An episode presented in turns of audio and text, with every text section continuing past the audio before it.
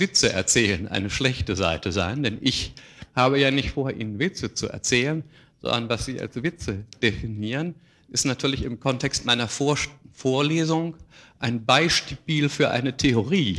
Und schon dadurch, dass es offenkundig als Witz gewertet wird, haben Sie etwas gelernt, was ich gar nicht wollte, dass Sie es lernen sollten. Äh, eine zweite Frage beschäftigt sich mit der Problematik der, des Kulturtransports. Ich lese mal vor. Geht man davon aus, dass Kultur einer bestimmten Größe entspricht? Fragezeichen so wäre doch zu erklären, wann in diesen Zeiten von ständigem neuen Informationszufluss und Reizüberflutung nur Neues in eine Kultur aufgenommen werden kann, wenn dafür in der Kultur Platz vorhanden ist. Ältere Kulturinhalte müssen daher wegfallen, um die neuen in die Gesellschaft einzufügen. Ende der Frage. Also ganz offenkundig ist eines der Probleme, vor denen moderne Kulturen stehen, tatsächlich das Problem, dass die gesamte Inhaltlichkeit der Kultur nicht mehr allen Mitgliedern der Gesellschaft mitgeteilt werden kann. Das ist ein Problem, das es, früh, das es seit mindestens 4000 Jahren in den Kulturen gibt. Das heißt, dass der Gesamtumfang der Kultur so groß ist, dass er nicht zum Bewusstseinsinhalt aller Mitglieder werden kann. Die normale Regelung ist freilich immer die, dass in einer solchen, in einer solchen Situation bestimmte Formen von Arbeitsteiligkeit eingesetzt werden. Wir werden das ausführlich behandeln, wenn wir über Arbeitsteilung sprechen. Das heißt, Teile der Kultur werden auch nur an Teile der Mitgliedschaft der Kultur übermittelt. Und zwar durch Lernen, durch Erziehung, wie auch durch Sozialisation. Das heißt, Kulturen wie die unsere zeichnen sich dadurch aus, dass der Gesamtbestand der Kultur sich in keinem einzelnen Individuum gleichsam versammeln lässt, sondern dass die Teile der Kultur auf verschiedene Gruppen, auf verschiedene Institutionen, auf verschiedene Berufe und so weiter aufgeteilt erscheinen. Das heißt also, dass das, was jeden Einzelnen überfordern würde, in der Gesamtkultur noch vorhanden sein kann, eben weil nicht jeder Soziologe werden muss, nicht jeder Arzt sein kann und nicht jeder Atomphysiker sein kann. Man könnte geradezu sagen, aber wir kommen darauf, wie gesagt, ausführlich zu sprechen, dass der Typus unserer Kultur darin besteht, dass Spezialisierung auf der einen Seite existiert, aber jede Spezialisierung heißt natürlich, und das ist ganz wichtig, Wissenssperren in anderer Hinsicht. Jemand, der ein Top-Class Atomphysiker ist, ist eben damit in der Regel nicht in der Lage, auch ein Top-Class Herz Chirurg zu werden. Zur Gesamtkultur gehören aber beide Komponenten. Die Einheit der Kultur ist deshalb am ehesten noch dadurch zu sichern, dass zumindest für die Frühphasen der, Soziolo für die Frühphasen der Sozialisation, also da, wo Handlungsfähigkeit vermittelt wird, dass da sozusagen allgemeine Kenntnisse, allgemeine Einstellungen, allgemeine Gefühle mitgeteilt werden. Man könnte geradezu sagen, in dem Maße, wie wir etwas in späteren Lebensphasen lernen, in dem Maße ist es Sondergut einzelner Gruppen. Und je früher wir etwas lernen, desto größer ist zumindest die Chance, dass es Allgemeingut einer Kultur wird. Oder um es an einem Beispiel klarzumachen, wenn man in Deutschland aufwächst, lernt man Deutsch, bis zu einem bestimmten Alter und das lernen alle Kinder, mehr oder minder. Wohingegen die Fähigkeit, Arzt zu werden oder Lehrer zu werden oder Mathematiker zu werden, die wird eben nur noch von einem bestimmten Teil erlernt. Äh, die allgemeine Schulpflicht zum Beispiel ist ein solcher Versuch, in bestimmten Gesellschaften bestimmte Kenntnisse allgemein verbindlich zu machen. Man könnte also sagen, die Gemeinsamkeit einer Kultur basiert natürlich darauf, dass bestimmte Kenntnisse und bestimmte Empfindungen und bestimmte Werte allgemein verbindlich und allgemein gegeben sind, zur allgemeinen Ausrüstung gehören.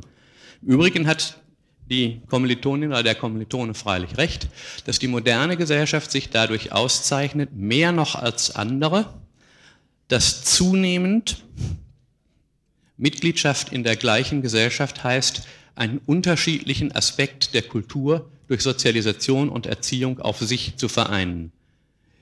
In dem Zusammenhang möchte ich einen systematischen Punkt noch machen, der nicht in der Gliederung angegeben steht, der aber wichtig ist.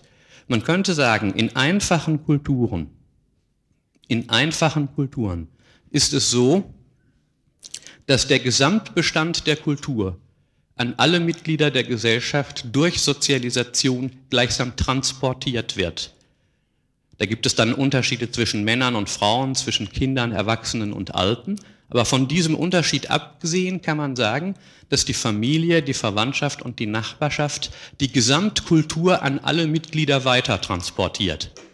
Im Extremfall bräuchte also ein Ethnologe, um sich ein Bild von einer solchen Gesellschaft zu machen, nur vier oder fünf Informanten haben. Und er würde, wenn er diese vier oder fünf Informanten befragt, über die gesamte Kultur Bescheid wissen. Stellen Sie sich vor, es käme ein Marsbewohner zu uns und würde sich über unsere Kultur ein Bild machen wollen. Es ist völlig klar, dass es überhaupt nicht ginge, dass er nur vier oder fünf Informanten befragte, um dann über unsere gesamte Kultur Auskunft zu bekommen. In gewisser Weise kann man sagen, dass selbst für elementare Werttatbestände unsere Kultur so differenziert, so fragmentiert, so verschiedenartig ist, dass sagen wir, die Soziologie als Wissenschaft genau in diese Lücke einspringt. Fallweise versucht sozusagen die Soziologie, die wechselseitige Fremdheit der Gesellschaftsmitglieder füreinander zu überbrücken.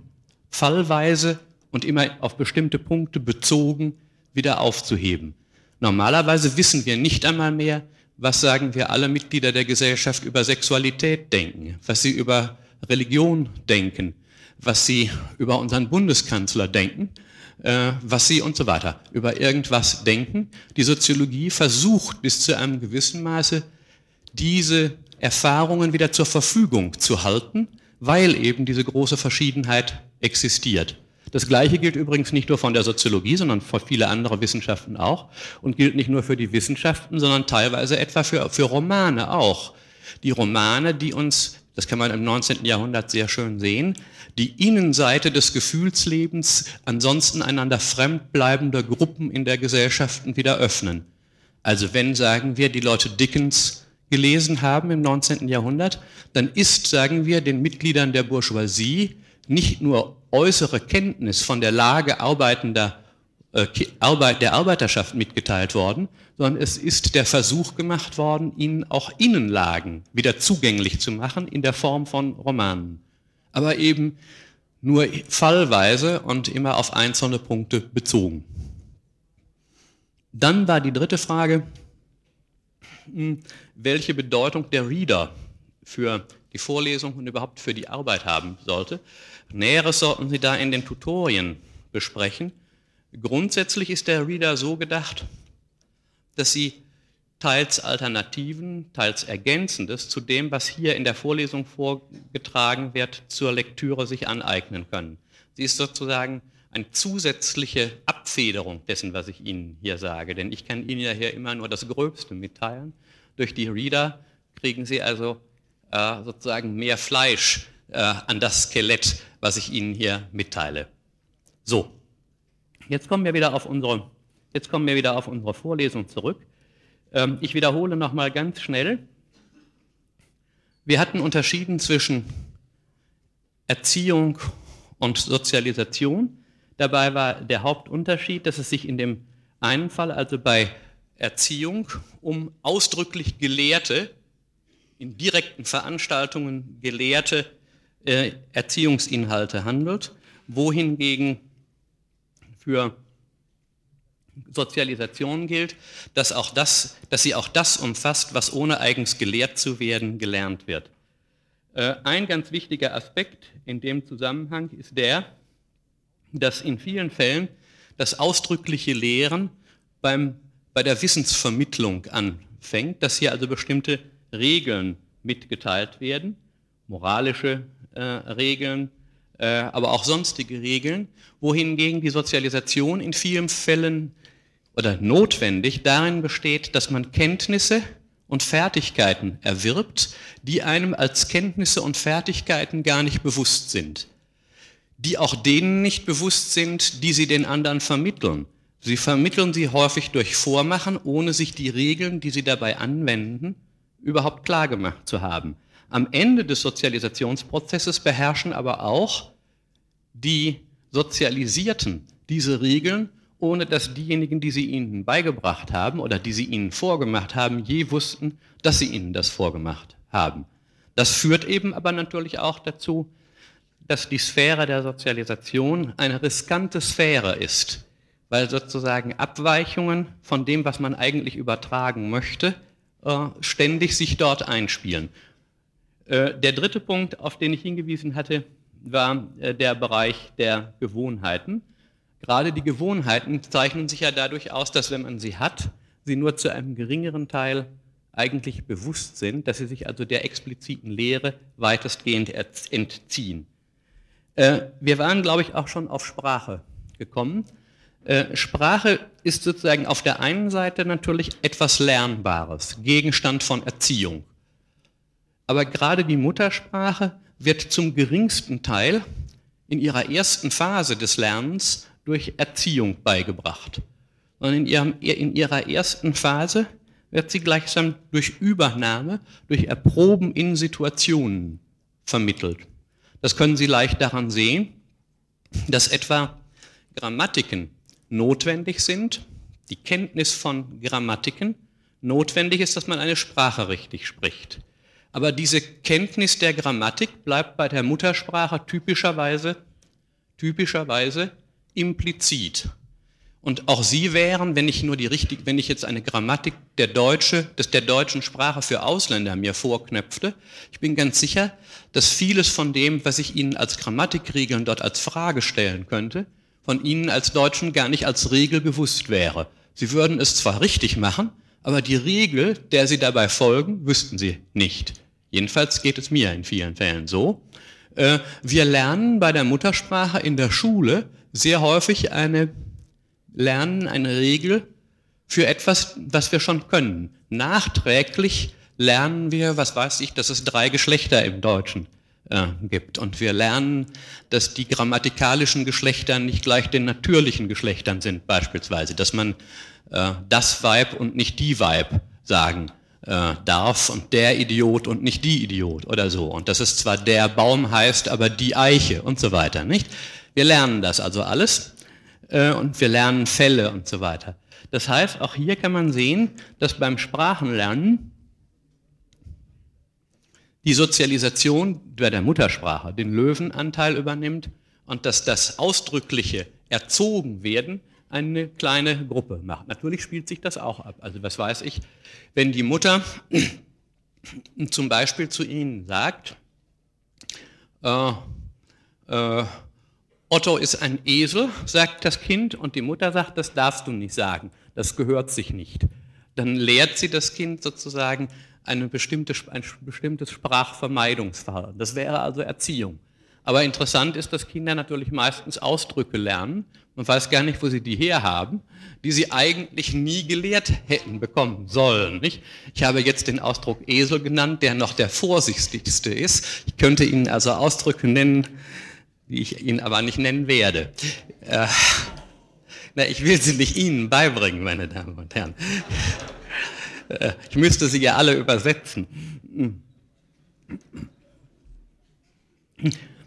Es geht also darum, um es nochmal deutlich zu machen, dass einerseits die Differenz von explizit und implizit eine Rolle spielt. Ich hatte, glaube ich, auch das Beispiel genannt, dass wir die Gesichter anderer Menschen identifizieren können, ohne zu wissen, was wir da tun. Wir sagen dann, wir machen es instinktiv. Tatsächlich handelt es sich um gelernte Verhalten, weil wir wissen in der Regel nicht, wie dieses Lernen zustande gekommen ist. Bei der Sprache kommt noch ein Aspekt hinzu, den ich aber auch, glaube ich, schon mal in der Vorlesung genannt habe. Wir lernen implizite Regeln richtigen Sprechens und wir lernen mehr, als man uns je beibringen kann. Die Grammatik, so könnte man auch mit einem berühmten Grammatiker sagen, ist ein Generator. Das heißt, die implizit von uns erlernte Grammatik ermöglicht es uns Sätze zu formulieren, zu generieren, zu erzeugen, die wir nie in unserem Leben gehört haben.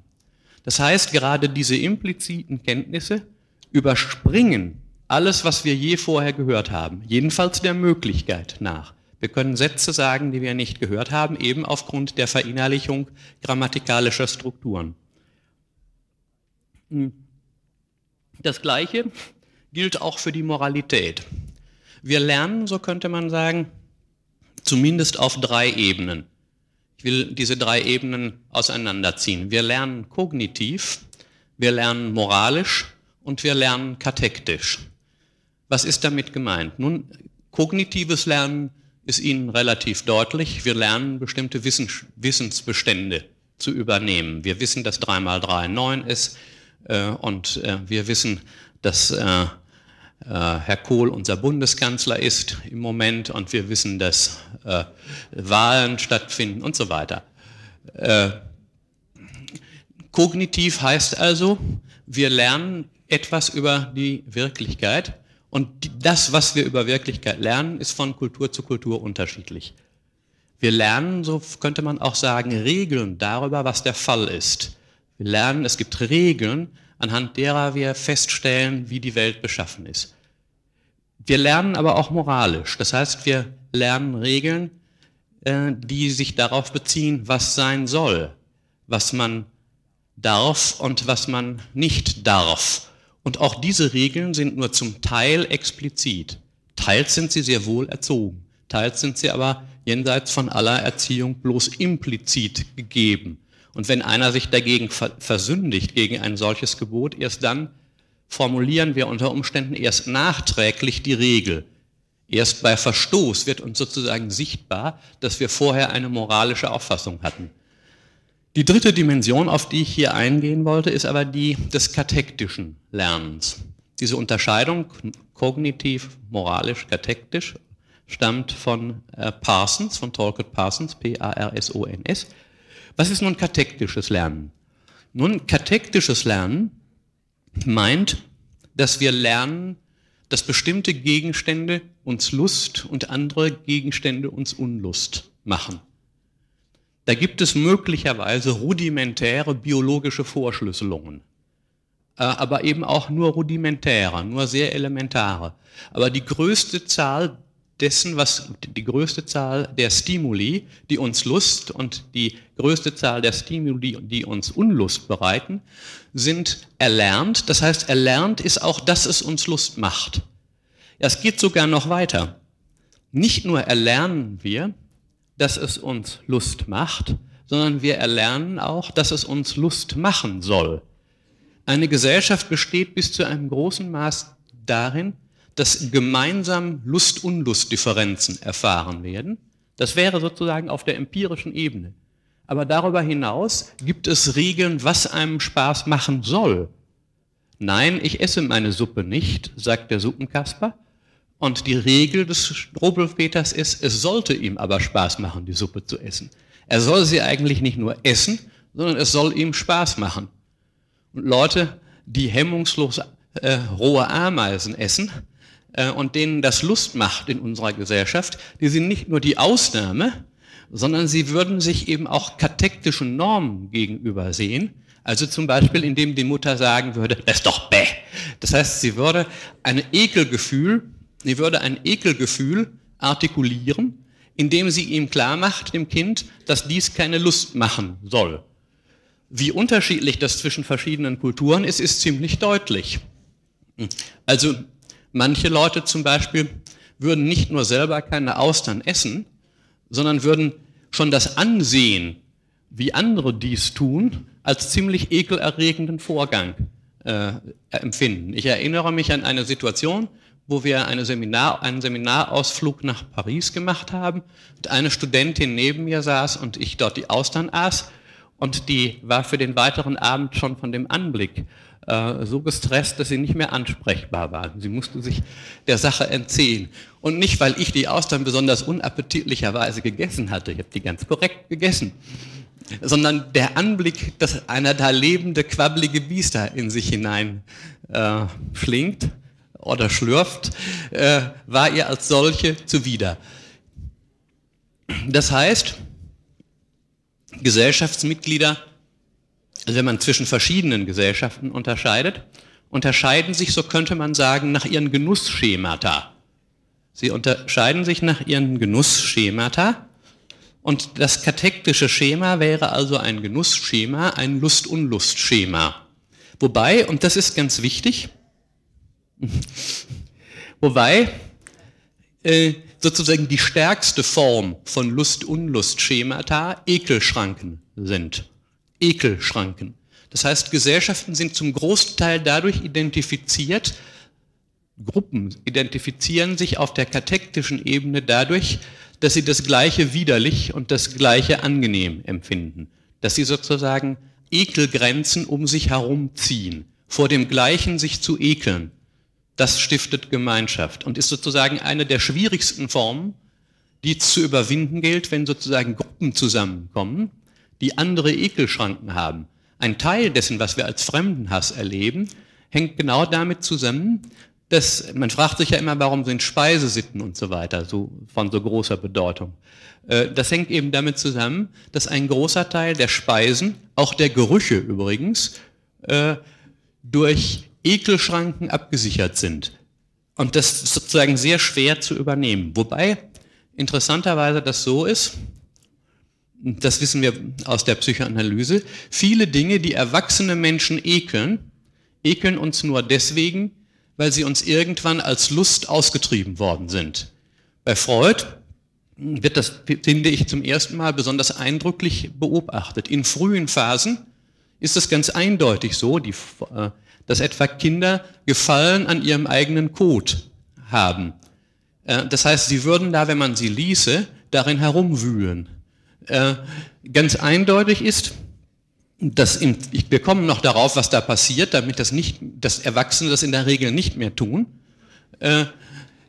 Man kann sozusagen darauf hinweisen, dass da, wo starke Ekelgefühle vorhanden sind, in unserer frühkindlichen Phase starke Lustbesetzungen vorhanden sind.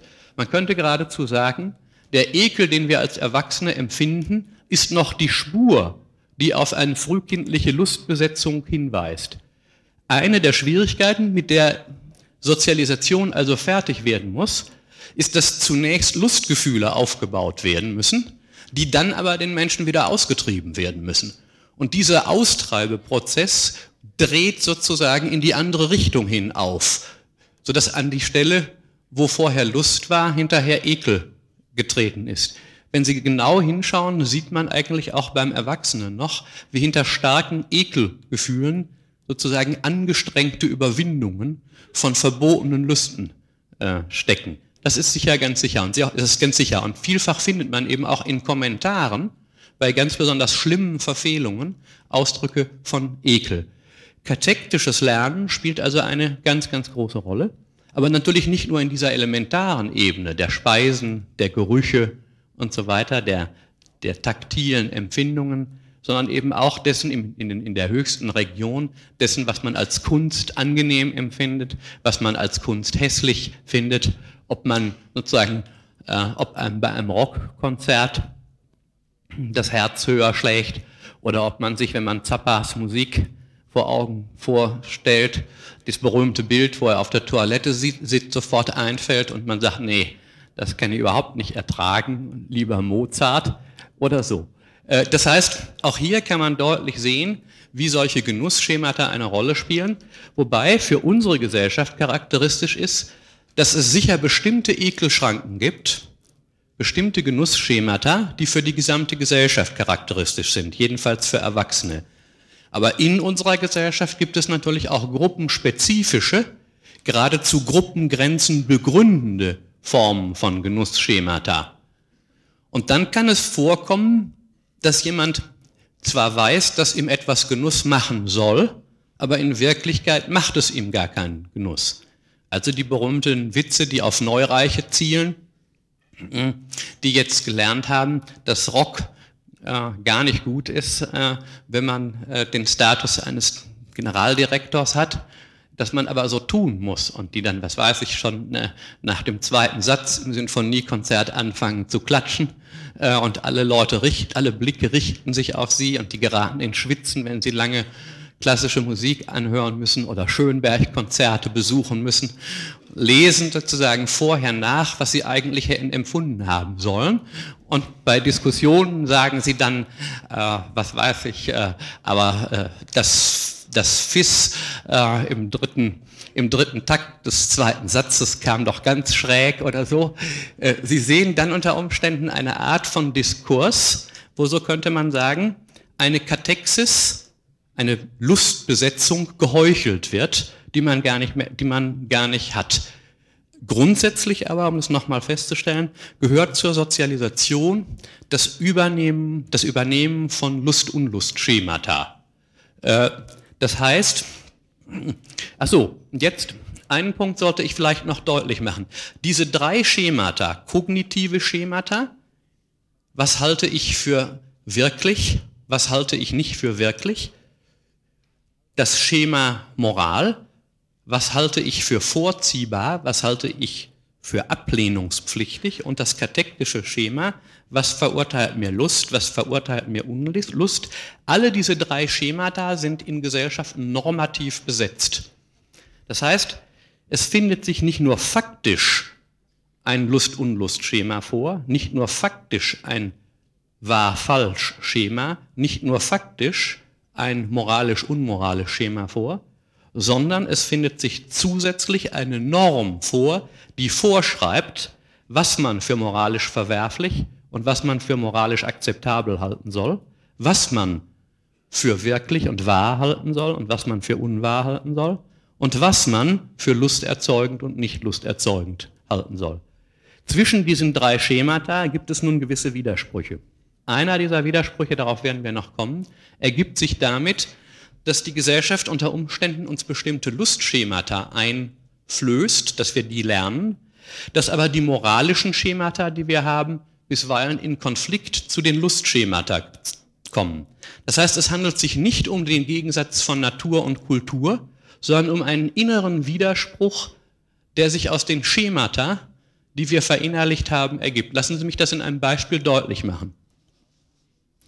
Ein normaler Mensch, der in einer deutschen Kultur lebt, wird das Essen äh, von, äh, was weiß ich, von, von Larven, äh, sagen wir, eher für ekelerregend halten. Und er wird sehr ungern und jedenfalls nicht mit Vergnügen äh, Mäuseschinken essen, etwa oder sowas. Nicht? Nun kann es aber Situationen geben, nehmen wir an, bei einem Überlebenstraining bei der Bundeswehr, ähm, wo wo von dem wackeren Offiziersanwärter, der also da nun seine äh, Tüchtigkeit zeigen äh, soll, verlangt wird, dass er äh, diesen Mäusebraten zu sich nimmt oder diese Larven äh, essen soll. Das heißt, was hier passiert ist, dass es unter bestimmten Umständen moralisch geboten sein kann, das, was katektisch als ekelerregend gilt, doch zu tun. Die Gesellschaft, so könnte man sagen, bindet uns doppelt.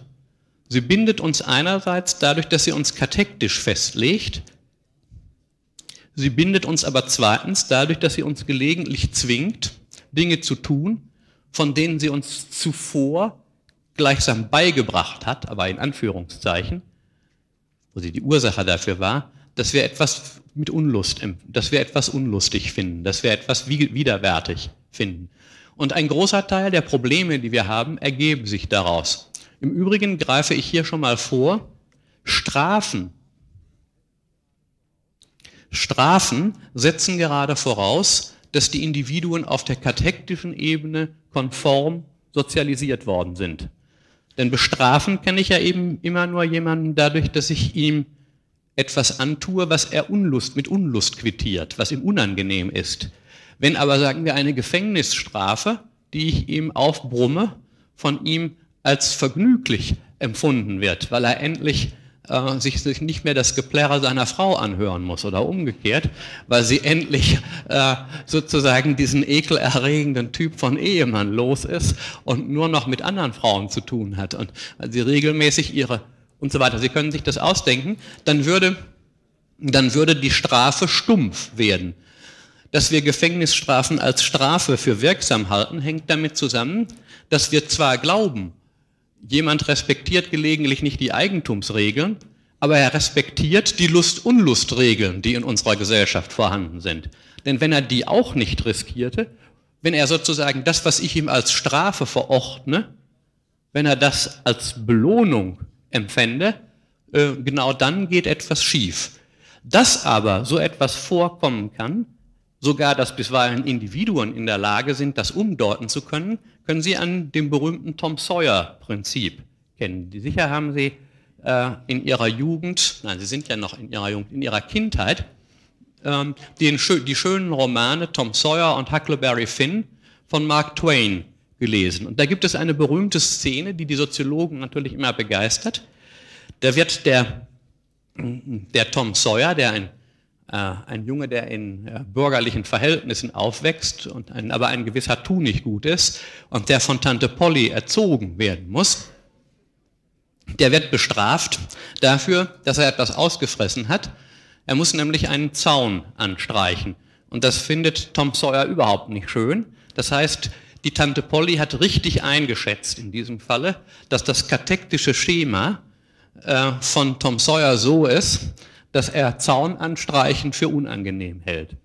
Also macht er sich ans Werk und stöhnt und siehe über ein kleines kommt der Freund Huckleberry Finn des Wegs. Und nun setzt Tom Sawyer ein fröhliches Gesicht auf und streicht mit Hingabe. Und schließlich kommt Huckleberry Finn hinzu und sagt, was machst du denn da, Tom? Ja, ich streiche, hm, das ist was Feines. Und da muss man Kenntnisse haben, sage ich dir. Und der Hack will nun allerdings auch irgendwann streichen und schließlich gelingt es Tom, dem Hack äh, diese Arbeit abzutreten und er kriegt auch noch einige Knicker als Belohnung dafür, dass nun Huckleberry Finn äh, diesen Zaun streichen darf. Man nennt das also auch tatsächlich das Tom Sawyer-Prinzip. Das heißt, äh, was Sie sehen, ist eine Umdefinition, in diesem Falle eine sozial illegitime Umdefinition des katektischen Schemas. Hier wird plötzlich etwas, was eigentlich eine Strafe sein soll, als Lustgewinn empfunden. Und wir leben natürlich immer wieder, in, erleben wieder, immer wieder in Situationen tatsächlich, dass sozusagen die gemeinsame Sozialisation katektischer Schemata nicht gelingt. Ein großer Teil, sagen wir, von Ehekrisen hängt damit zusammen, dass jedenfalls in einigen sensiblen Teilen äh, des Lebens der eine für ekelhaft hält, äh, was der andere für, das für den Inbegriff des Vergnügens hält. Der eine hält für eine peinliche fetischistische Verirrung, was der andere für die Conditio sine qua non gemeinsamer Lustempfindung hält, beispielsweise, nicht? Und dann äh, lassen sie sich entweder scheiden oder gehen zum Psychiater oder so. Ich will einfach noch ein paar weitere Beispiele Ihnen vorführen. Ähm, beim Denken und der Logik, die wären also in die katektische, äh, in die, Entschuldigung, in die kognitive Dimension einzubringen, haben wir die gleiche Geschichte. Wir denken im Allgemeinen logisch korrekt, so wie wir grammatikalisch korrekt sprechen, aber nur die wenigsten von uns haben Logik studiert. Das heißt, wir können gar nicht Logik, aber wir können logisch denken. Das heißt, unsere und das ist sozusagen nicht etwas, was Menschen schlechthin gemeinsam haben. Die Logiken, nach denen man denken kann, unterscheiden sich auch wieder von Gesellschaft zu Gesellschaft. Ob ich etwas für ein richtiges Argument halte oder für, ein, für, ein, für einen Denkfehler, das hängt großenteils eben auch von den zum Teil impliziten Regeln ab, die in einer Gesellschaft gelten. Ob ich zum Beispiel etwas als Faktum anerkennen kann oder nicht, das hängt von solchen Denkregeln ab, unter anderem, die gesellschaftlich variabel sind. Ähm, zum, zum Schluss noch ein weiteres Beispiel, das habe ich glaube ich mal schon angeführt. Es gibt in vielen äh, einfachen, sogenannten einfachen Gesellschaften, wie Sie gleich sehen, sind die gar nicht so einfach, sehr komplizierte Heiratsregeln. Das berühmte Beispiel sind die australischen Aborigines. Dort können Sie nicht einfach heiraten, wen Sie wollen oder wen Sie lieben, äh, sondern es steht unter Umständen schon bei Ihrer Geburt fest, wen Sie hinterher heiraten müssen. Meistens handelt es sich, wenn man das aus der Perspektive eines männlichen Ego sieht, um bestimmte Typen von Cousinen, die man heiraten muss und bestimmte andere Typen von Cousinen, die man nicht heiraten darf. Also die einen Cousinen werden den Schwestern gleichgesetzt, die man nicht heiraten darf, und die anderen Cousinen werden als präferentielle oder sogar als notwendige Ehefrauen von der Gesellschaft designiert. Meistens sind es Kreuzcousinen, die hier eine Heiratbarkeitsrolle spielen und die Parallelcousinen darf man also nicht heiraten, aber das ist verschieden. Jedenfalls sind die Regeln, um die es sich handelt, häufig, ich habe jetzt eine ganz einfache genannt, heirate deine Kreuzcousine, meide deine Parallelcousine, aber sehr häufig sind die Regeln so, so, so kompliziert, dass die Ethnologen, als sie nach Australien kamen, sich gar nicht richtig klar machen konnten, was da passiert. Erst gegen Ende der 40er Jahre hat ein französischer Mathematiker zusammen mit Levi Strauss, einem Ethnologen, die mathematische Regel herausgefunden, sehr kompliziert, ich habe lange darüber nachgedacht, bis ich das verstanden hatte, eine sehr komplizierte Regel herausgefunden der höheren Mathematik, was eigentlich die Australier machen müssten, wenn sie sich nach logischen Regeln ihre Ehefrau suchen. Die können aber nicht höhere Mathematik nach allem, was wir wissen. Trotzdem finden sie immer die richtige Frau. Auch hier also haben wir wieder ein Beispiel dafür, wie implizit etwas richtig gemacht wird, also in diesem Fall Wahl der Frau, äh, die gesellschaftlich akzeptable Frau. Implizit müssen also offenkundig mathematische Regeln befolgt worden sein, aber die Beteiligten kennen diese mathematischen Regeln nicht als solche. Das heißt, man hätte ihnen die auch nicht an erziehen können. Der letzte Punkt in diesem Zusammenhang, selbst wenn wir Regeln lernen, können wir nicht gleichzeitig alle Anwendungsformen lernen. Die Anwendung von Regeln ergibt sich immer in Situationen. Und keine Gesellschaft ist in der Lage, alle zukünftigen Situationen schon von vorher, von, schon in vornherein, im Vornherein zu üben. Mit einem Wort, Implizit ist die Anwendungsfähigkeit von bestimmten Regeln. Äh, und die bleibt meistens implizit, eben weil man die Situation gar nicht nennen kann. Wer Regeln nicht richtig anwenden kann oder wer logische Prinzipien nicht richtig subsumieren kann, wird typischerweise als dumm bezeichnet.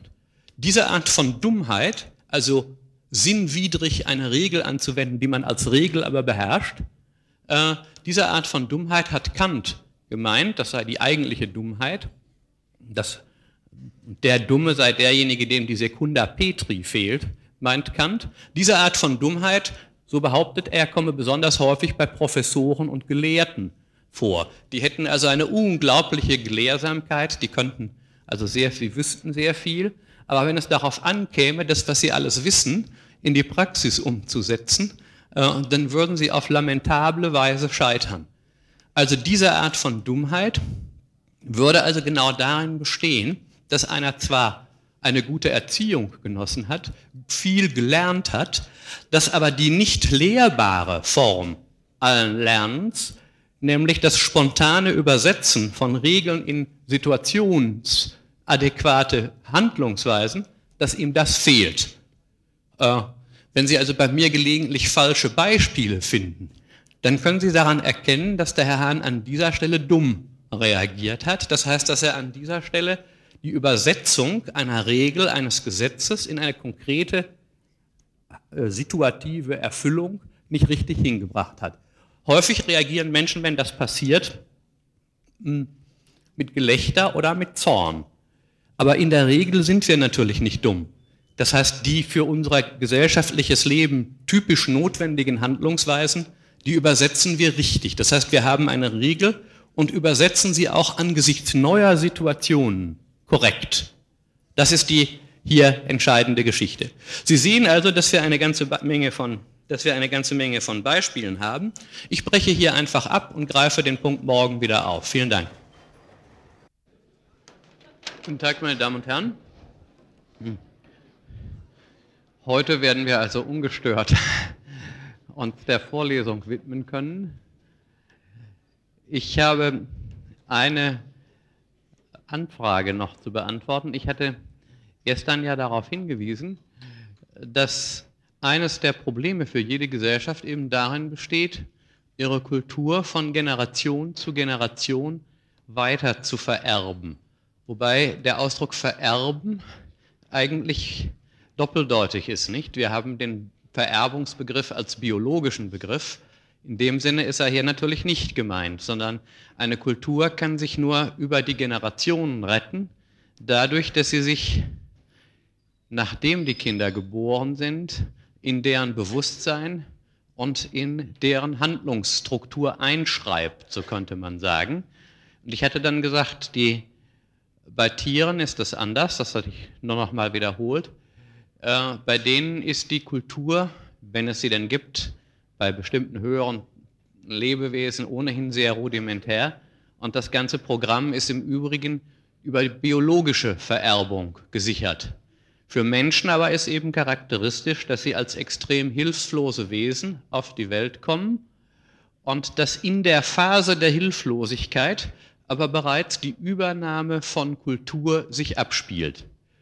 Und ich hatte, das war ein etwas unbedachtes Beispiel, die Mäuse erwähnt äh, und habe dann mit Recht von einer Kommilitonin oder einem Kommiliton, ich weiß es nicht, äh, äh, die Ohren lang gezogen bekommen. Äh, sie hatten nämlich darauf hingewiesen, mit Recht, dass ja auch die Mäuse ganz, dass ja auch die Mäuse ganz hilflos auf die Welt kämen. Und zumindest ist der, das Ausmaß der Hilflosigkeit bei den kleinen Mäusen nicht geringer als beim Menschen. Und sie hat dann gesagt, ich müsse doch eigentlich zwischen Nesthockern und Nestflüchtern unterscheiden. Und da setze ich jetzt nochmal ein. Das Eigentümliche beim Menschen ist, dass die Kinder zwar, so scheint es, wie Nesthocker auf die Welt kommen, wie wir es also bei den Mäusen, auch bei einer großen Zahl von Vögelarten, die wir kennen, die sind auch, das ist das, das, das, Gleiche, die kommen auch völlig hilflos auf die Welt. Die Mäuse sind sogar, wie viele andere Tiere, auch anfangs noch blind und völlig bewegungsunfähig. Aber der Mensch ist nicht einfach ein Nesthocker, wie Mäuse oder manche Vögelarten, sondern er kommt gleichzeitig hilflos und mit voll erwachten Sinnen auf die Welt. Die Anthropologie hat deshalb vom Menschen als einem sekundären Nesthocker gesprochen. Das heißt, er hat eigentlich alle Eigenschaften, die Nestflüchter haben. Er ist voll ausgebildet, eben nicht wie die Mäuse mit geschlossenen Augen und blind, sondern er ist voll wach. Er ist sozusagen, was seine intellektuellen Aufnahmekapazitäten anbetrifft, schon voll geöffnet, ist aber gleichzeitig in hohem Maße angewiesen auf Versorgung. Deshalb haben manche Anthropologen vom Menschen in dieser Phase als vom extrauterinen Frühjahr gesprochen. Das heißt, der Mensch verbringt, so könnte man sagen, äh, ein Jahr, das andere äh, Tiere sozusagen intrauterin verbringen im Mutterschoß der Gesellschaft. Das heißt, er kommt schon voll wach an, voll ausgebildet, nicht wie Mäuse oder wie Vögel, er ist sozusagen schon voll präsent. Aber in dieser Phase gibt es nicht natürliche Botschaften, so könnte man sagen, sondern die Botschaft der Kultur wird ihm mitgeteilt. Und auf diesen Punkt kommen wir nun. Der dritte Punkt, den wir, der, das dritte große Kapitel, das wir heute anfangen, heißt Sozialisation. Manche Leute, in manchen Textbüchern finden Sie auch den Ausdruck Enkulturation für das, was hier Sozialisation heißt. In manchen Textbüchern wird auch Sozialisation und Enkulturation nicht synonym verwendet, sondern Enkulturation wird für eine bestimmte Phase der Sozialisation verwendet. Also, worum geht es? Das Problem, um das es geht, ist, wir knüpfen jetzt direkt bei dem gerade gegebenen Beispiel an, dass Kultur in die einzelnen menschlichen Organismen gleichsam eingeschrieben werden muss.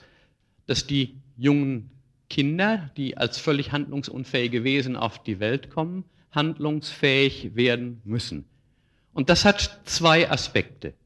Der eine Aspekt, um den es hier geht, ist, dass noch nicht feste Verhaltensweisen vorliegen, die gleichsam von Natur als Ausrüstung zur Verfügung stehen. Das wäre gleichsam der negative Aspekt. In dem Sinne hat die Anthropologie, der die Soziologie in dieser Hinsicht folgt, zumindest seit Herder, aber wenn man nachschaut, wahrscheinlich schon bei den Griechen, immer wieder darauf hingewiesen, und von anderen Kulturen will ich gar nicht sprechen, ähnliche Dinge thematisiert hat, hat also, hat man den Menschen als Mängelwesen charakterisiert. Das ist ein Ausdruck von äh, von Herder als Mängelwesen. Das heißt, als Wesen, das erst einmal nicht handlungsfähig ist. Man könnte auch sagen, in gewisser Weise ist es noch ein unbeschriebenes Blatt. In gewisser Weise ist nicht völlig unbeschrieben natürlich. Aber diese Unbeschriebenheit wird kompensiert mit einem Ausmaß von Lernfähigkeit, die in dieser Weise eben relativ, ausnahmslo äh, relativ ausnahmslos ist. Das heißt, Lernfähigkeit tritt an die Stelle von vererbten Instinktverhalten. Lernfähigkeit und Offenheit be be bedingen einander. Gerade weil keine festen Verhaltensweisen vorliegen, muss es gelernt werden. Aber es könnte nicht gelernt werden, wenn zwei Bedingungen nicht gegeben wären. Erstens hohe Art von Lernfähigkeit, zweitens eine hohe Art von Lernbedürftigkeit. Lernbedürftigkeit und Lernfähigkeit korrespondieren einander, also in einem sehr, sehr hohen Maße. Und darauf, man könnte auch sagen, die Lernfähigkeit ergibt sich aus der hohen Intelligenz, aus der Weltoffenheit, aus der Plastizität der menschlichen Anlagen. Die Lernbedürftigkeit ergibt sich aus dem relativen Instinktverlust oder der Instinktarmut. Der, Sozialisations, äh, der Sozialisationsprozess, also die Übernahme der Kultur durch äh, den Säugling, kann nun unter zwei Aspekten gesehen werden. Beide habe ich schon angedeutet. Ich will sie aber ich will sie aber beide hier nochmal nennen. Einerseits kann der Sozialisationsprozess, also der Prozess, wie ein Mensch handlungsfähig wird, aus der Perspektive, aus der theoretischen Perspektive einer Lernkarriere des Individuums gesehen werden. Wir versuchen dann herauszufinden, wie lernt das Kind, welche Schritte hat es hinter sich zu bringen, gibt es Stufen der Lern- äh, Inhalte gibt es Stufen der Entwicklung, was weiß ich, im Bereich des kognitiven Lernens, im Bereich des emotionalen Lernens, im Bereich des sozialen Lernens. Das heißt, wir behandeln unter diesem Aspekt den Lernprozess aus der Perspektive einer Lernkarriere, die das Kind durchmacht. Erst ist es ganz hilflos äh, und am Ende wird es Tennisspieler. Oder erst ist es ganz hilflos und hinterher äh, ist es die Mutter vieler Kinder und so weiter und so fort. Das heißt, wir, wir versuchen zu analysieren, welche Schritte macht das Kind durch. Auch wir Soziologen werden uns mit dieser Frage beschäftigen, aber hier, gerade an dieser Stelle, haben wir sozusagen Konkurrenz. Da haben wir zwei wichtige Konkurrenten in der Wissenschaft, die sich mit dem gleichen Problem beschäftigen. Das eine sind natürlich die Entwicklungspsychologen, die gleichsam versuchen herauszufinden, was passiert da, was passiert im individuellen Organismus, wenn es schrittweise Handlungsfähigkeit aufbaut, welche Komplexitätsgefälle sind da zu entwickeln, welche Stufen des Aufbaus von Kompetenzen finden da statt. Das zweite ist natürlich die Pädagogik, wobei die Pädagogik sozusagen ein interessierter Partner ist. Die Pädagogik interessiert das natürlich weniger unter dem Aspekt, wie läuft es ab, sondern die Pädagogik ist stärker daran interessiert, wie kann man das beeinflussen? Wie kann man Lernziele, die man hat, möglichst optimal an den Mann oder an die Frau bringen, an den Knaben oder an das Mädchen bringen? Es gibt also auf diesem Feld eine gewisse Konkurrenz und wechselseitige Beeinflussung der Perspektiven von zumindest eben drei Disziplinen, die sich damit befassen. Eine Vierte Disziplin, die man immerhin auch noch erkennen könnte, wäre die vergleichende Ethnologie, die vergleichende Völkerkunde, die unter diesem Aspekt heraussucht, die, die sucht herauszufinden, wie denn dieser Prozess der Übernahme von Kultur in verschiedenen Gesellschaften sich abspielt. Wenn Sie etwa an ein berühmtes Buch, heute mannigfach bestritten, von Margaret Mead, Coming of Age in Samoa, sich erinnern, wie man in Samoa alt wird, da finden Sie solche Überlegungen. Wie sieht die Kindheit in verschiedenen Völkern aus? Was macht man als Kind für Erfahrungen? Wann wird zum Beispiel Toilet Training serviert? Wann äh, geht die Gesellschaft auf Sexualität der Beteiligten ein? Äh, was müssen Kinder in welchem Alter in welchen Gesellschaften lernen. Gerade weil, wie ich schon gesagt hatte, Sozialisation ein Prozess der Übernahme einer Kultur ist, spielt sich dieser Prozess natürlich auch in jeder Kultur anders ab. Gemeinsam ist in allen Kulturen, dass die Kinder die Kultur lernen, in der sie aufwachsen.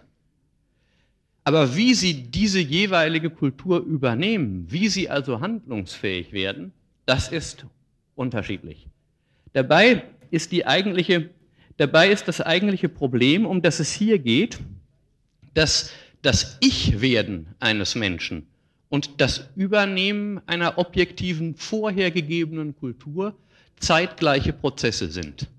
Das heißt, wir werden gleichzeitig handlungsfähig und individuelle unverwechselbare Subjekte, indem wir objektiv vorgegebene Kulturen übernehmen. Das heißt, die Individualisierung des Menschen und die Kultivierung im Sinne von Übernahme einer Kultur sind zwei Seiten einer Medaille. Wir können nicht Mann oder Frau werden, wir können nicht schön oder hässlich werden, klug oder dumm, wir können nicht das werden, was wir eigentlich sind, es sei denn auf dem Umweg der Übernahme einer Kultur. Wenn Sie sich einmal überlegen würden, Sie machten jetzt die Augen zu und würden sich überlegen, was bin ich denn als ich? Was zeichnet mich aus? Also mich, Alois Hahn, mich, Kunigunde Müller. Äh, nicht? Dann würden Sie finden, dass das, was würde ich finden, würden Sie finden, dass das, was uns als Einzelne als unverwechselbare Charaktere ausmacht, ein Resultat der Übernahme von objektiven Handlungsfähigkeit ermöglichenden Ge Gegebenheiten der Kultur ist. Wobei wir auf einzelne Punkte noch zu sprechen kommen. Also, die Menschen werden Individuen, werden, was sie sind, als unverwechselbare Individuen. Ach, meine Damen und Herren, darf ich denn doch bitten, wenn, was ich ja unterstellen kann, gelegentlich jemand während der Vorlesung äh, die Sache verlassen muss, sich, dass man vielleicht wenigstens sich bemüht, die hinteren Plätze äh, zu benutzen. Es stört, ich vermute nicht nur mich, sondern äh, ich würde auch darum einfach bitten. Es ist nicht, äh, ich hoffe, dass Sie es nicht als Arroganz meinerseits auslegen, aber es ist wirklich vereinfacht mir die Sache sehr. Ähm, gut wenn es denn schon sein muss, denn Sie wissen ja in etwa, wie langweilig die Sache sein kann. Sie könnten sozusagen die maximale Langeweile ja schon abschätzen, sodass Sie sozusagen aufs Schlimmste eigentlich schon zu Beginn der Vorlesung vorbereitet sind. Sie haben eigentlich keine Entschuldigung. Sie können eigentlich nicht sagen, es sei heute ganz besonders langweilig gewesen. Ich glaube, der langweiligste Punkt ist längst erreicht. Okay, wenn Sie mir diese Bemerkung gestatten. Aber ich bin ja schließlich nicht bloß ein Fernsehapparat, der ein Video hier abspielt. Hm, bitte mich auch nicht damit verwechseln zu wollen. Tut mir leid. Klammern Sie es ein, wenn Sie es nicht für gerecht halten. Okay, also das ist die eine Perspektive. Die Perspektive der Übernahme der Kultur aus der Perspektive eines individuellen Entwicklungsgangs. Der zweite, äh, der zweite Aspekt, auf den es mir hier aber ankommt, äh, ist mindestens ebenso wichtig, nämlich der Prozess der Verewigung, wenn Sie so wollen, oder jedenfalls der Perpetuierung von Kultur.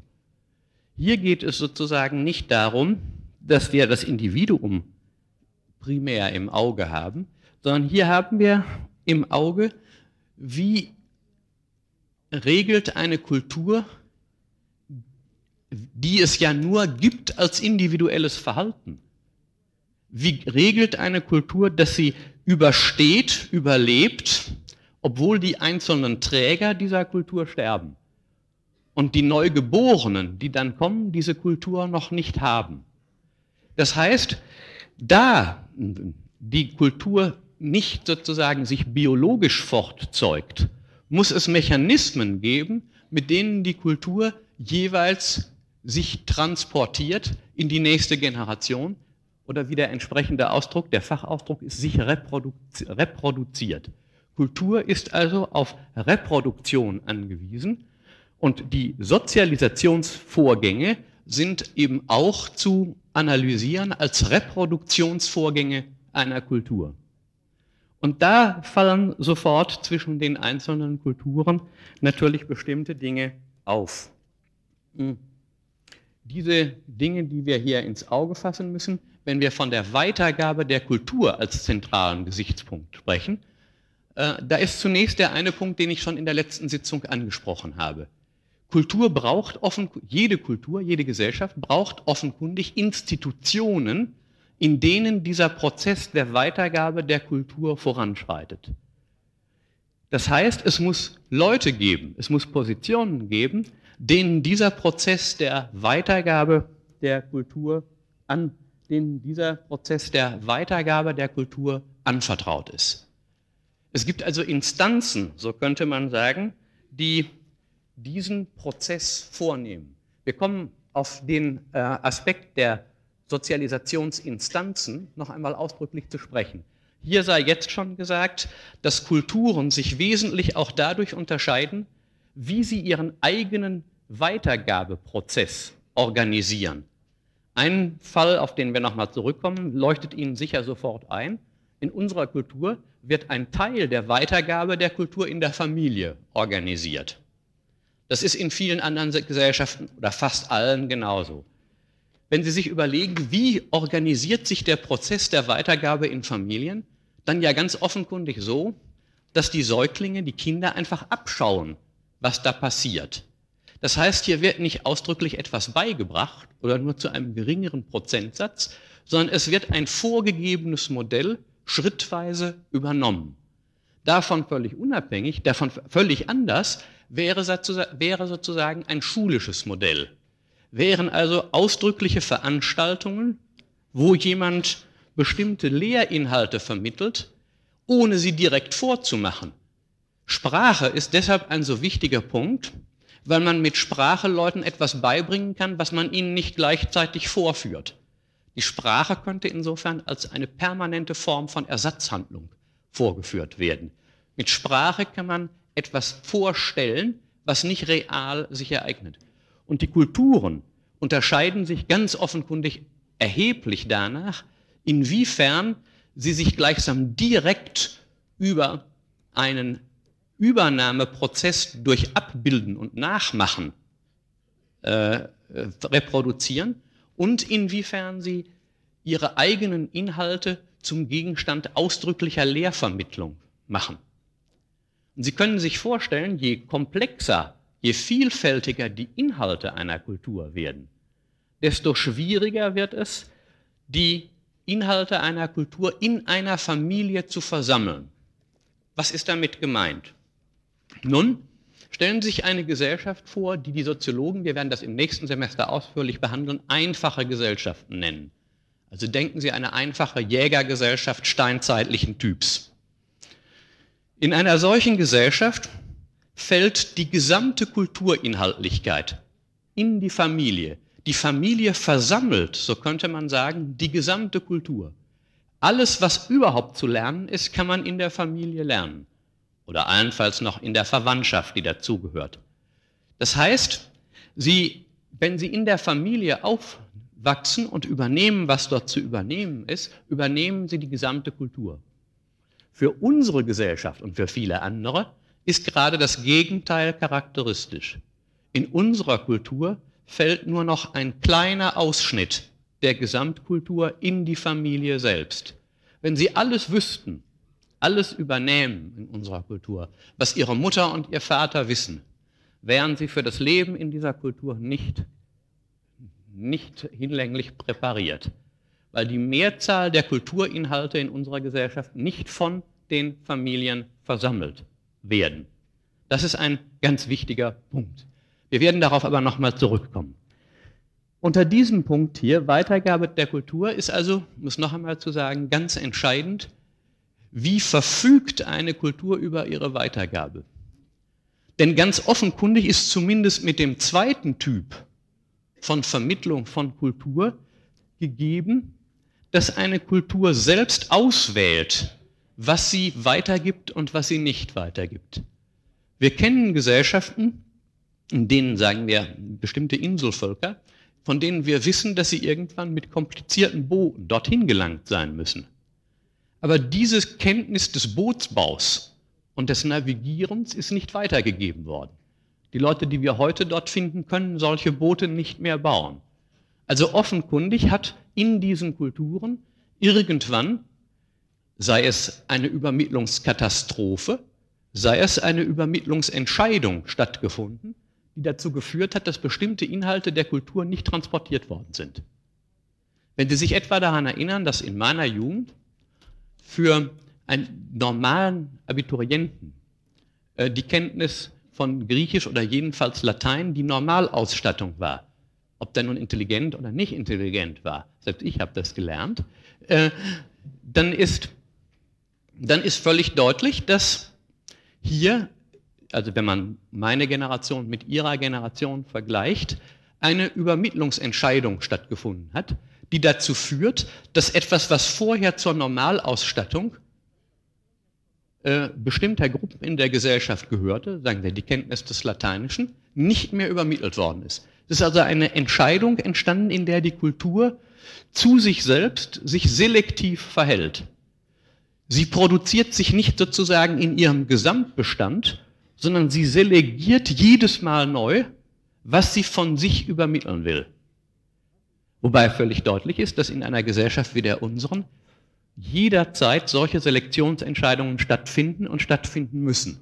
Denn natürlich, dass Sie kein Latein mehr können, im großen Teil jedenfalls, oder kein Griechisch mehr, dafür können Sie halt andere Dinge, die Sie lernen müssen, die ich nicht lernen musste und die meine Generation nicht lernen musste.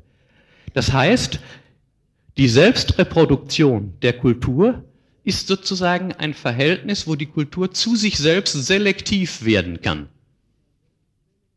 Sie, über, sie wird sozusagen nicht in dem Maße übernommen, wie sagen wir, ein, äh, ein biologisches Programm biologisch vererbt wird. Also sagen wir, unsere Nierenfunktion und unser Herzschlag, der wird jedes Mal, wenn ein neues Kind geboren wird, wenn die Kinder gesund sind, gleich mitvererbt. Das heißt, das gleiche Programm reproduziert sich und der Organismus trifft solche Auswahlen nicht. Mit, den, mit, dem, mit der einzigen Auswahl natürlich der Mutationen.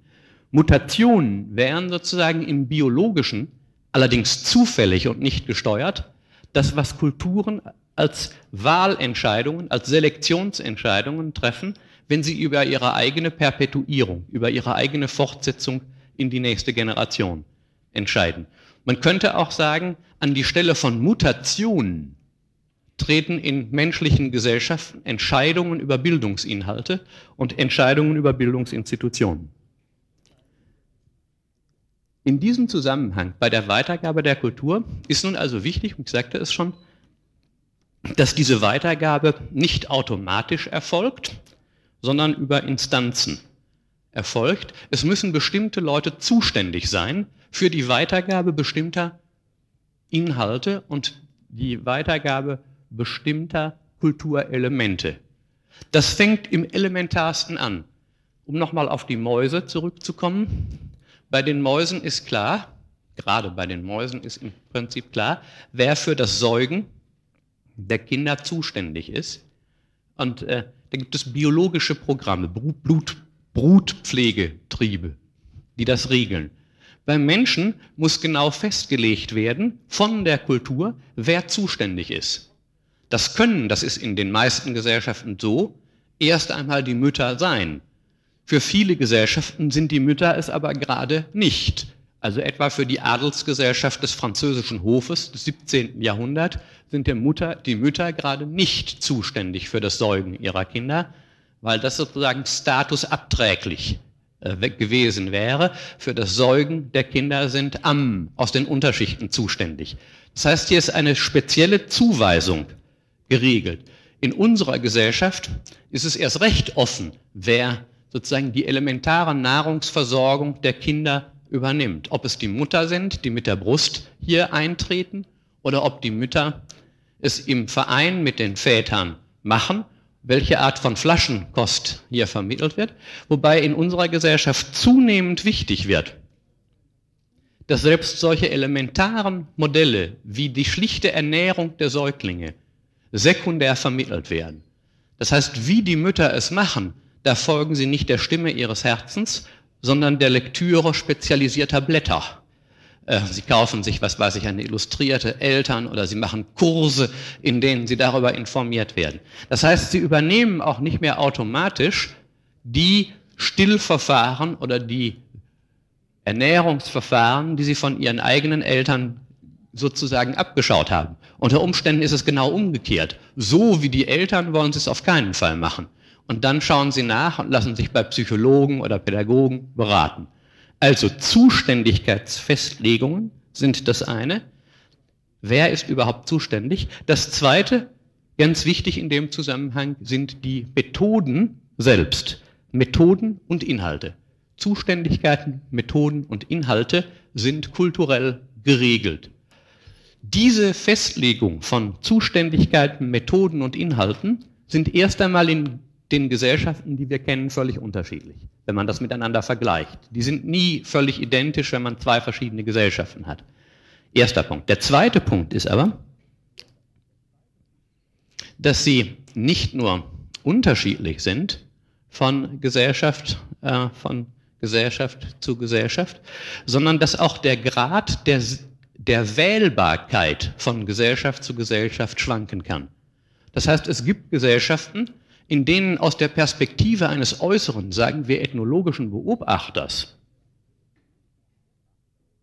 bestimmte Verfahren gewählt werden, aber die Beteiligten haben nicht das Gefühl, hier ist gewählt worden, sondern für die Beteiligten erscheint das, was aus der Perspektive des ethnologischen Beobachters eine kulturelle Selektion ist, als alternativenlose Gegebenheit. In vielen Kulturen ist es so, dass die Beteiligten, wenn man sie fragen würde, warum äh, säugt ihr euer Kind gerade so und nicht anders und warum ist gerade er und nicht sie für diese Art von Lehraufgabe zuständig, dann würden sie entweder sagen, das geht gar nicht anders, das ist von Natur aus so, oder sie würden vielleicht sagen, das haben uns die Götter, das haben die Götter unseren Ahnen beigebracht. Also es erscheint alternativenlos und insofern auch nicht rechtfertigungspflichtig oder rechtfertigungsfähig. Für unsere Gesellschaft ist gerade charakteristisch, dass Sozialisation sowohl in Bezug auf die zuständigen Instanzen wie in Bezug auf die Methoden, wie in Bezug auf die Inhalte bewusst als Wahl und als Wahl von Alternativen im Bewusstsein der Beteiligten aufscheint. Darüber wird geregelt, geredet und dann wird es in einer bestimmten Weise entschieden. Lassen Sie mich an diesem Punkt auf eine weitere wichtige, auf eine weitere wichtige Unterscheidung kommen. Hm. Sie haben vielleicht während der ganzen Zeit, die ich jetzt zu Ihnen geredet habe und immer von Sozialisation gesprochen habe, sich vielleicht gefragt, warum spricht er ständig von Sozialisation? Oder warum spricht die Soziologie ständig von Sozialisation? Oder noch massiver von Enkulturation? Ist das denn nicht dasselbe, wie das, was man im allgemeinen Deutschen als Erziehung bezeichnet. Warum spricht die Soziologie nicht an dieser Stelle von Erziehung? Dann hätte sie sich ein Fremdwort gespart. Nun, die Antwort ist die. Das sind auch so beliebte Klausurfragen. Was unterscheiden Sie zwischen Erziehung und Sozialisation oder so? Ähm, die Antwort ist die. Alle Erziehung ist natürlich Moment von Sozialisation aber es gilt nicht Umge das Umgekehrte. Sozialisation ist nicht in jedem Falle Erziehung, obwohl alle Erziehung Sozialisation ist. Sozialisation ist, so könnte man sagen, der umfassende Begriff. Äh, und der Grund für diese Unterscheidung liegt darin, dass wir vieles lernen, ohne dass es uns ausdrücklich gelehrt würde. Erziehung, so wollen wir uns begrifflich äh, verständigen. Erziehung sind die Teile, über Erziehung werden die Teile einer Kultur an die nächste Generation vermittelt, die ausdrücklich gelehrt werden, wo gleichsam der Übermittlungsprozess von den Beteiligten als explizite Veranstaltung vorgeführt wird. Das muss nicht immer nur in der Schule sein. Auch in den einfachsten Lebensverhältnissen gibt es immer auch Erziehung. Also, wenn äh, der Knabe mit dem Finger in äh, den Honigtopf fasst und die Mutter sagt, Fritzchen, das darfst du nicht. Oder wenn Fritzchen weint und die Mutter sagt, ein deutsches Kind weint nicht, Otto. Äh, äh, oder so. Ähm, also Sie können sich, Sie können sich verschiedenste rassistische und nicht rassistische Formen von Erziehung vorstellen, in denen explizit, ausdrücklich mit Verboten oder mit Vormachen operiert wird.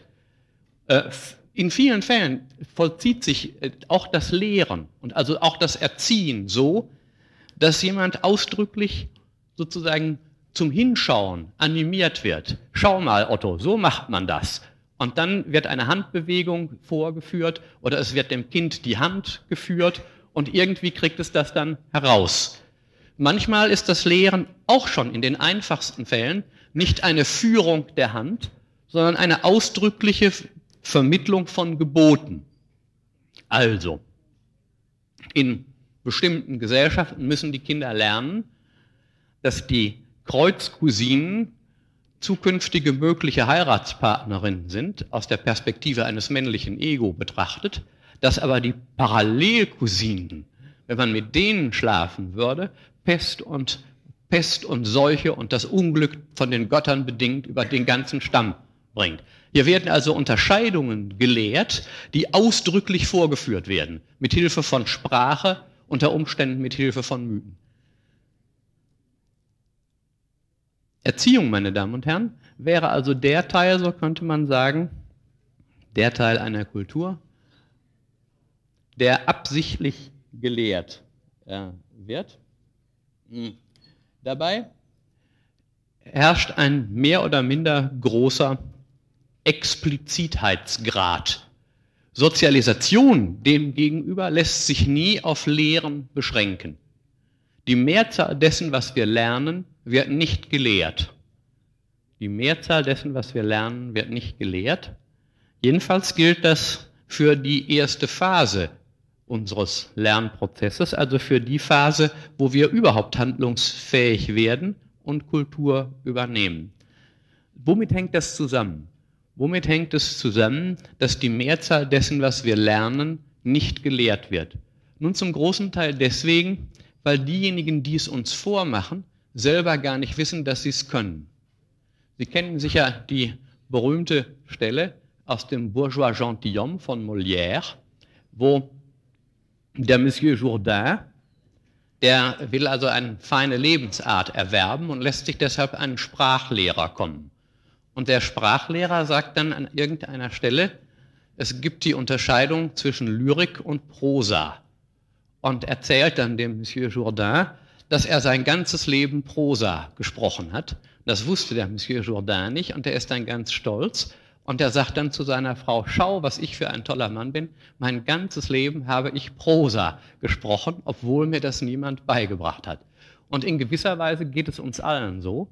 Die Mehrzahl unserer Verhaltensweisen haben wir einfach, ohne dass wir eigentlich wissen, dass wir sie haben. Das hängt natürlich damit zusammen, dass wie bei einem Eisberg die Mehrzahl unserer Verhalten und Verhaltensgrundlagen unbewusst sind. Wir wissen gar nicht, dass wir über sie gebieten. Ich will das an zwei oder drei Beispielen klar machen. Das einfachste Beispiel ist natürlich, und da knüpfe ich wieder an das, was ich über Kultur gesagt habe, dass der größte Teil unseres Verhaltens Gewohnheiten enthält, auf Gewohnheiten aufbaut. Und für Gewohnheiten ist geradezu charakteristisch, dass sie nicht vollständig bewusstseinsmäßig präsent sind, nicht vollständig bewusstseinsmäßig kontrollierbar sind. Ja, ihre Funktion besteht gerade darin, dass sie dem vollständig bewussten kontrolliert werden entzogen sind. Das heißt, es ist kein Mangel der Gewohnheiten, dass sie uns nicht durchsichtig sind, bewusstseinsmäßig, sondern es ist gerade die Voraussetzung ihres permanenten Wirkenkönnens, dass sie uns bewusstseinsmäßig entzogen sind. Das heißt, auch diejenigen, die anderen Leuten Gewohnheiten vorspielen, vormachen, sind sich eigentlich gar nicht darüber im Klaren, was sie eigentlich tun. Das ist der eine Aspekt. Der zweite Aspekt, der damit eng zusammenhängt, ist, dass wir immer, wenn wir das eine zeigen, den Kindern irgendetwas beibringen wollen oder auch Erwachsenen irgendetwas beibringen wollen, wir natürlich gleichzeitig noch verschiedene andere Dinge tun, von denen wir unter Umständen gar nicht möchten, dass sie beigebracht werden. Ich möchte Ihnen die Soziologie beibringen, aber gleichzeitig wirke ich unter Umständen als jemand auf Sie, dessen Haartracht besonders attraktiv ist etwa.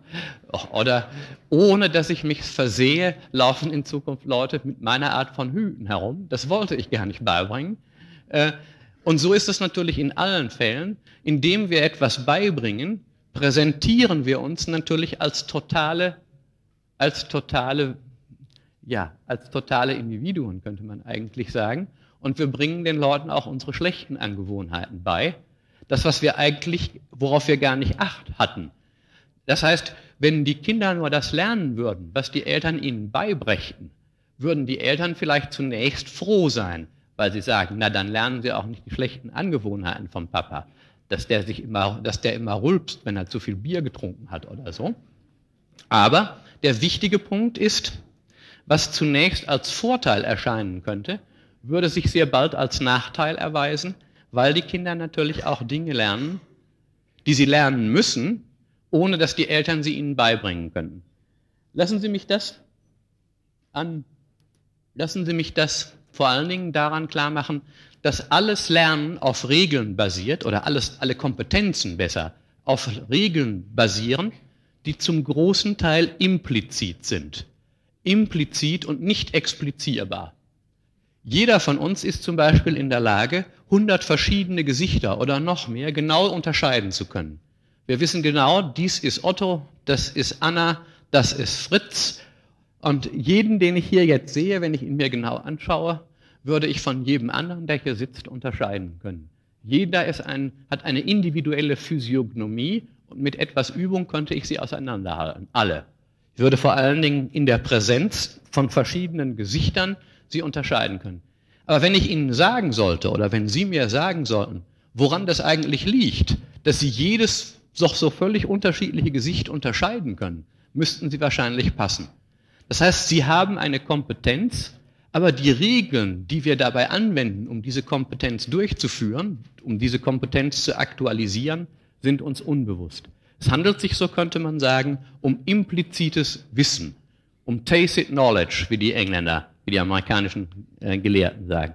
Dies gilt schon für Wahrnehmungsleistungen. Ich habe das gerade an dem Beispiel des Gesichtserkennens vorgeführt. Ein Beispiel, an dem wir das auch sehr schön, an dem wir das auch sehr schön feststellen können, an dem wir das sehr schön klären können, wäre das Lernen von Sprache. Alle Menschen lernen unter normalen Umständen grammatikalisch korrekt sprechen. Grammatikalisch korrekt wenn Sie als das richtige Sprechen die Übernahme einer Sprache äh, ansehen, die in der Umgebung gelernt wird, in der man aufwächst. Also wenn jemand wie ich im Ruhrgebiet in den 40er Jahren aufgewachsen ist, hat er zuerst Plattdeutsch gelernt. Deshalb kann ich sozusagen korrekt Plattdeutsch sprechen äh, und mache keine grammatikalischen Fehler dort. Hochdeutsch habe ich als Fremdsprache gelernt, deshalb unterlaufen mir da gelegentlich Grammatikfehler und zeigen sich Sprachfehler, die sozusagen mit spätem Erlernen dieser Kompetenz zusammenhängen. Aber grundsätzlich also, das Erlernen einer Sprache vollzieht sich so, dass wir Grammatiken erlernen, ohne dass die Leute, von denen wir die Sprache typischerweise zuerst lernen, in der Lage wären, die, grammatischen, die grammatikalischen Regeln anzugeben, nach denen sie den Menschen etwas beibringen. Das heißt, wir beherrschen Regeln, ohne dass wir im Einzelnen uns darüber Rechenschaft abgeben könnten, welche Regeln wir verwenden. Äh, eine der wichtigsten Voraussetzungen dafür, dass Sozialisation sich nicht einfach als Lehren abspielt. Wenn wir eine Fremdsprache lernen unter modernen Bedingungen in der Schule, lernen wir typisch zuerst Regeln, abstrahierte Regelwerke, Grammatiken und dann sprechen. Und die Lehrer können die Grammatik notfalls sagen. Und wir zum Beispiel, die wir durch Schulen gegangen sind, können auch die deutsche Grammatik, aber wir haben die deutsche Grammatik als Regelwerk durch Erziehungsprozesse, durch schulische Vermittlung gelernt, als wir schon Deutsch konnten. Das heißt, der Untergrund der Regelkompetenzen, über die wir verfügen, ist uns weitestgehend unbewusst und ist jedenfalls in der Regel nicht gelehrt worden, ist nicht Resultat von Erziehung, sondern Resultat von Sozialisationsprozessen. Das Gleiche, was ich für die Sprache gesagt habe, gilt für Moralität und das Erlernen von Lust- und Unlustgefühlen. Warum wir eigentlich einen Rehrücken lieber mögen als ein in Schokolade eingelegte Ameisen, äh, das können wir im Allgemeinen nicht sagen. Ich werde es Ihnen in der nächsten Stunde sagen. Vielen Dank.